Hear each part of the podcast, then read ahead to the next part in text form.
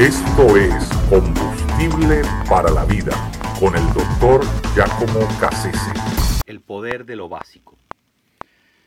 Después que Vincent Lombardi logró la hazaña de llevar varios años seguidos al equipo de los Green Bay Packers a ganar el campeonato nacional de fútbol americano en los Estados Unidos, muchos periodistas querían entrevistarlo para saber, obviamente, por qué eh, sus jugadores llegaban a, tener un desempeño tan aguerrido y tan efectivo en el campo. Cuando lo entrevistaron, eh, Lombardi se limitó a decir que su éxito se debía a que él se aseguraba que sus jugadores hicieran lo básico, pero que lo hicieran bien.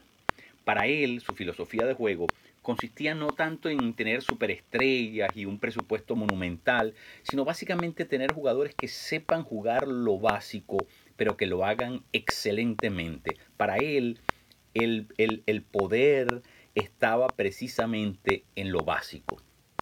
En la vida espiritual, la vida cristiana, es exactamente igual.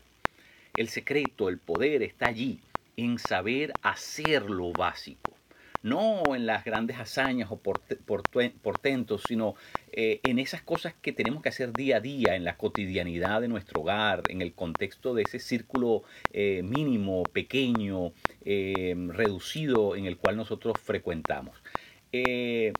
Muchas veces tenemos la impresión que la vida cristiana consiste en, hacer cosas heroicas, como terminar en el martirio, eh, cual fue el caso de Policarpo, Tertuliano, Ireneo, o, convertirnos en grandes reformadores de la iglesia, como Martín Lutero, Calvino, John Knox, etc. O, llegar a ser eh, misioneros de, gran trascendencia, como David Livingstone, eh, Guillermo Carey o, Taylor Hudson. o, por lo menos ser predicadores de alta talla, como, como Juan Crisóstomo o Carlos Spurgeon o, el, mismo, eh, eh, el mismo eh, Billy Sunday. Pero, pero no es así.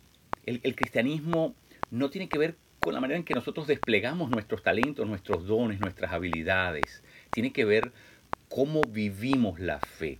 En realidad lo más básico en la vida cristiana es ser como Jesús. Porque si decimos ser cristianos, entonces tenemos que parecernos a aquel que es nuestro ejemplo de vida. Nosotros somos seguidores de Jesús. Por lo tanto, lo más básico para nosotros tiene, tiene que ser eso, tiene que ser como Él, que nuestro carácter refleje que hemos estado, que hemos estado con Él. Cuando nosotros no vivimos a la altura de lo básico, se crean grandes problemas al interior de nuestra vida espiritual. Eh, miren el caso de la mamá de Ernest Hemingway.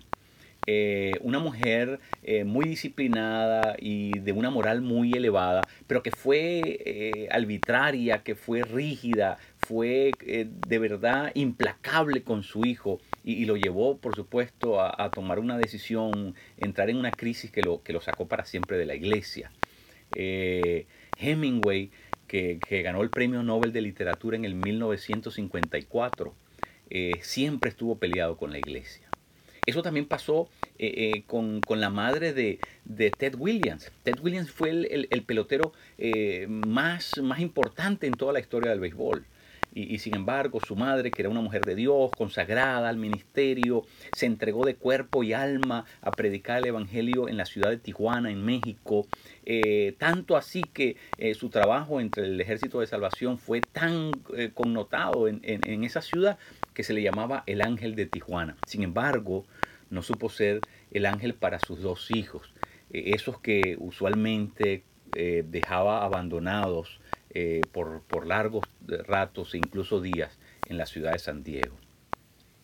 Así que eh, si nosotros no sabemos como cristianos vivir lo básico, eh, eso puede traer grandes consecuencias negativas para la fe cristiana. O sea, el peor enemigo de la fe cristiana es el testimonio que damos los cristianos. ¿verdad? Y, muchas veces nosotros dejamos una gran estela de, incrédulos y de gente resentida contra la fe. Lo que yo llamo eh, mutilados religiosos o deshabilitados espirituales. Eh, es muy triste. ese es el caso precisamente de, del cacique Atuey en Cuba. Cuando los españoles fueron allá, trataron de evangelizarlo de, de muchas maneras diferentes. Este hombre fue reticente en decir que no, insistió una y otra vez que no. Así que bueno, lo llevaron finalmente a la hoguera y antes de quemarlo le dieron una última oportunidad preguntándole, ¿estás segura que estás seguro que no que no quieres abrazar la fe cristiana, que no que no quieres ir al cielo? Y entonces él se quedó a pensar un rato y les preguntó, ¿y, será que ustedes cristianos van a estar en el cielo? Y ellos respondieron afirmativamente, claro, por supuesto que vamos a estar en el cielo. Entonces el, el cacique Atuey dijo, ¿saben qué? Entonces no quiero ir para allá con ustedes. Ese era el testimonio que ellos les habían dado. Algo parecido eh, ocurrió con Mahatma Gandhi. Gandhi fue eh, un estudiante eh, de leyes en la ciudad de Londres y su primer trabajo lo recibió no en la India, sino en Sudáfrica, en Johannesburgo. Así que salió para allá para atender su primer trabajo y Gandhi iba con, una gran alegría en su corazón porque había conseguido quedarse a vivir con una familia cristiana que estaba en esa ciudad. Eh, Gandhi ya había tenido varios encuentros muy interesantes con cristianos y había sido marcado poderosamente eh, por la obra de León Tolstoy, eh, conocida como El Reino de Dios. Entonces Gandhi eh, eh, eh, de alguna manera estaba muy, estaba listo en su corazón para abrazar la fe cristiana. Pero fue tan terrible, devastadora la experiencia que tuvo entre esta familia cristiana que le dieron un ejemplo, un testimonio tan fatal que realmente Gandhi se desilusionó completamente de la fe cristiana, al punto de que Gandhi llegó a decir esta frase. Gandhi dijo, yo sería cristiano si no fuera por los cristianos.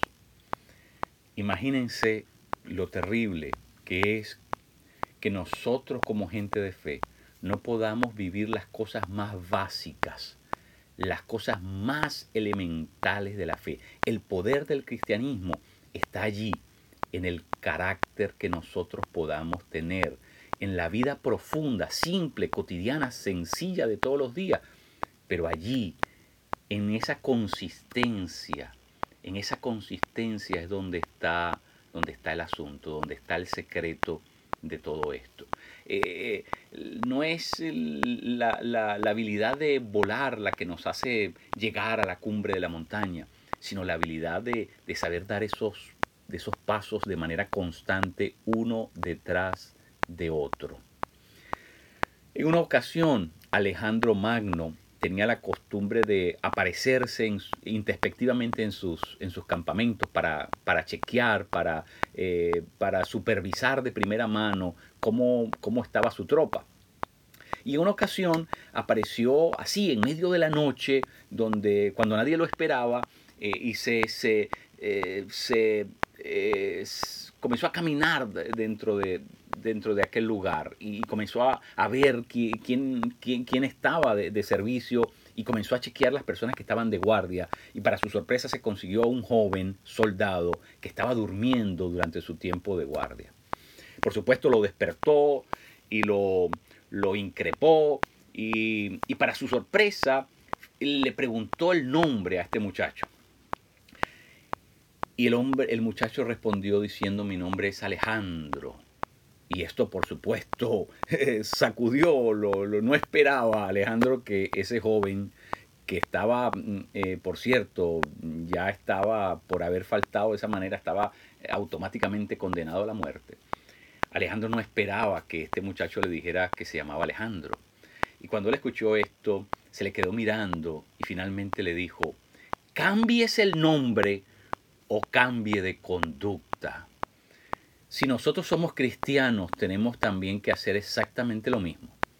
O nos cambiamos el nombre, o entonces cambiemos de conducta, porque nuestro testimonio de carácter es lo más básico si somos cristianos. Si, nos, si queremos conservar ese nombre, entonces tenemos solo dos opciones.